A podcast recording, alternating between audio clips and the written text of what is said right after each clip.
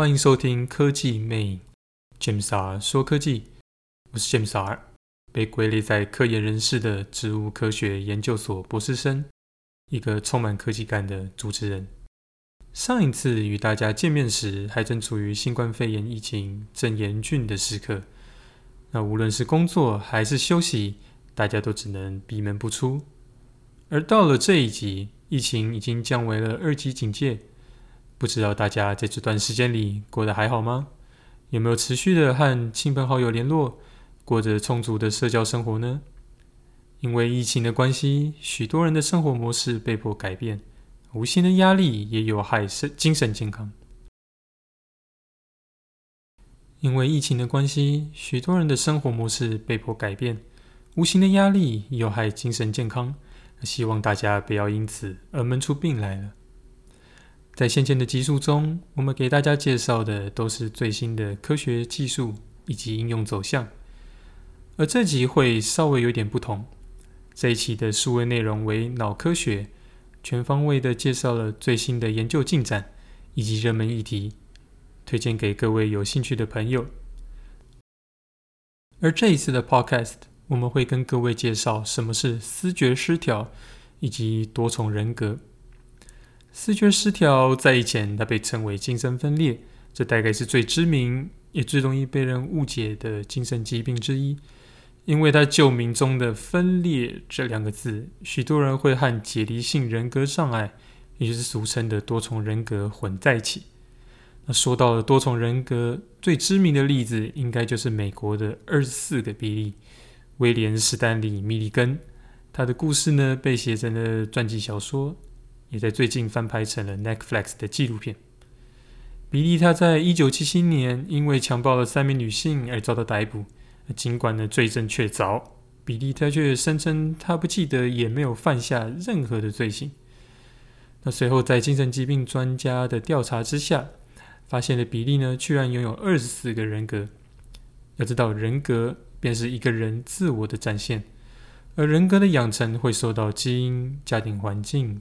同才等各种影响，那在成长的过程中逐渐塑形，理应呢是独特而且唯一的。一个人拥有超过一个人格，都是一件十分罕见的事情，那更别提是有二十四个。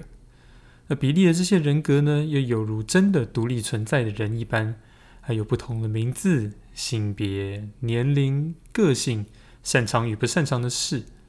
甚至彼此之间有不同的人际关系，喜欢呢，或是讨厌其他的人格。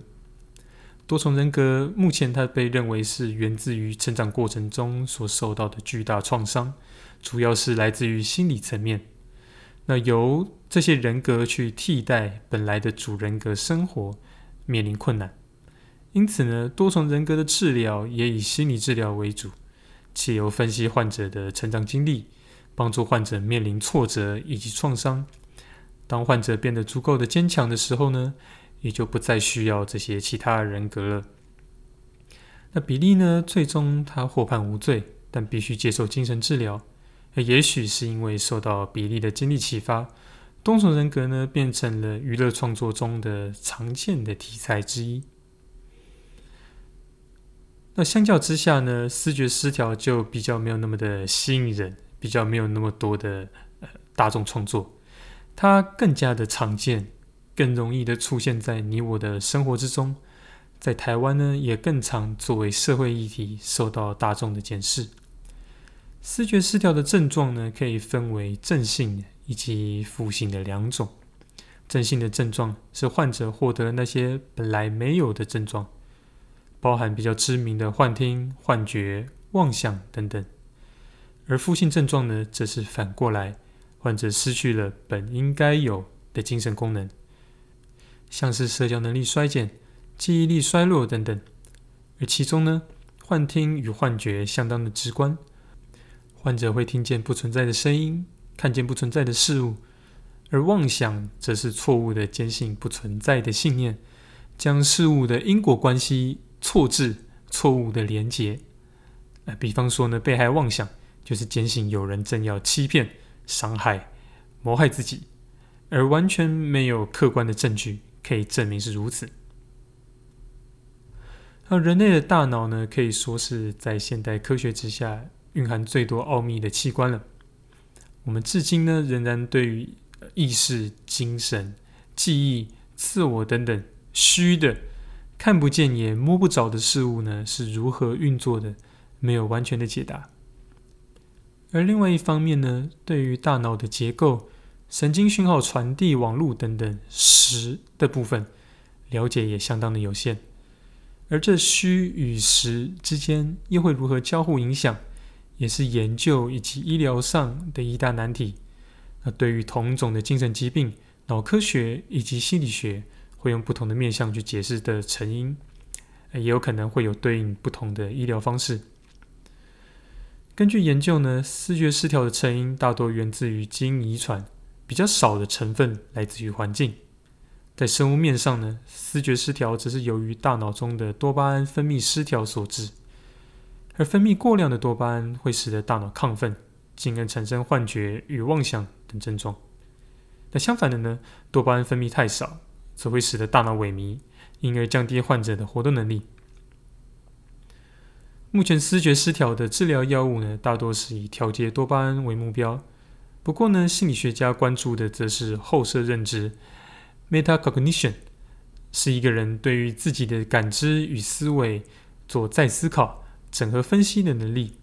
那后设认知容量较高的人，会有较好的整合外界以及自我的能力，比较能够将自己的负面情绪归因于较可能的外部因素。而不是其他的不真实的妄想对象。一些研究发现呢，提升患者的后视认知会使患者产生病视感，也就是能让患者察觉自己正在经历幻听啊、幻觉或是妄想的症状。在一开始，这样的病视感反而可能让幻觉察觉自己正在发作，因而增加患者的情绪困扰。但逐渐的，患者就能以不同的视角去思考。自己所经历的一切，不会那么快的去接受负面情绪，因而呢，慢慢的改善由疾病所带来的困扰。那不同于生理上的疾病，随着精神疾病患者行为模式的改变，失去了自制能力，那甚至是辨认事实的能力，他们的行为可能会影响到其他人，甚至造成危险。因为这个原因呢，精神疾病患者很容易被标签化。并且受到社会大众的猜忌。多重人格由于案例相当的稀少，所以一般大众对于这种疾病的认识可能多来自于创作，但视觉失调可能就不是如此。前些日子公视的电视剧《我们与恶的距离》展现了一名犯下刑案的视觉失调患者的挣扎，引起了社会大众的热烈回响。但犯下重罪的病患可不仅仅只是出现于电视剧当中。二零二零年的新店随机杀人案，二零一九年的火车袭警案，二零一九年天母弑母案，二零一八年台中牙医师遇刺命案，二零一八年宜兰弑母案，二零一六年内湖小灯泡案，二零一五年国小女童割喉案，这一些害人的社会案件中，嫌犯都被诊断出了患有思觉失调症。也都因此呢获得较轻的判决，更也因此而引起了社会议论。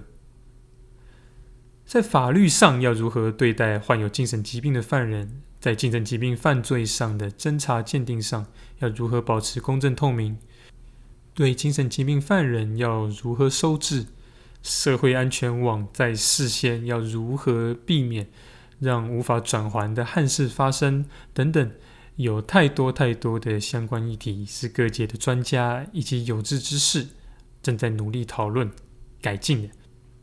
而我呢，没有办法在短短的不到二十分钟的时间内，在一次 podcast 的时间内，好好的去一一介绍这些观点。我想呢，这也不是今天这个 podcast 呃的目的。那提了这一些的社会案件，并不是为了要告诉大家说视觉失调症有多危险。或者让各位听众去惧怕包含视觉失调在内的任何一种精神疾病，正正好相反，我们每一个人呢，在面对自己的生活时，都承担了各式各样的压力。那这些压力会进而影响到了情绪以及心理的表现。许多的精神疾病，它最初的征兆也就只是焦虑、恐慌、烦躁、注意力不集中等等，就像是一般人们在过劳或是承担压力时候呢会有的反应。那台湾对于精神疾病患者的态度仍然是相当的保守，那对于患者或者是患者的家属会抱持着偏见、恐惧以及排斥。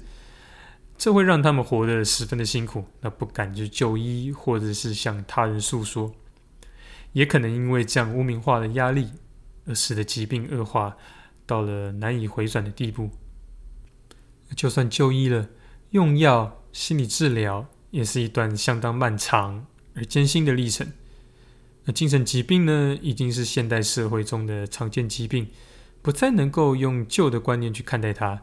而是所有人都要学着与其共处，患者及早就医治疗，社会的同理、支持以及关怀，才是维系心理健康的最佳方式。那谢谢大家的收听，接下来科技魅影每季都会规划新的单元，配合数位网站的内容，每季也将会推出二十分钟的 James R 说科技，还有四十分钟的大谈科幻。如果你也喜爱科学，欢迎上网搜寻科技魅影，锁定我们每一季的新计划。本期节目由科技部与商周编辑顾问共同计划直播。我们各位下次再见，拜拜。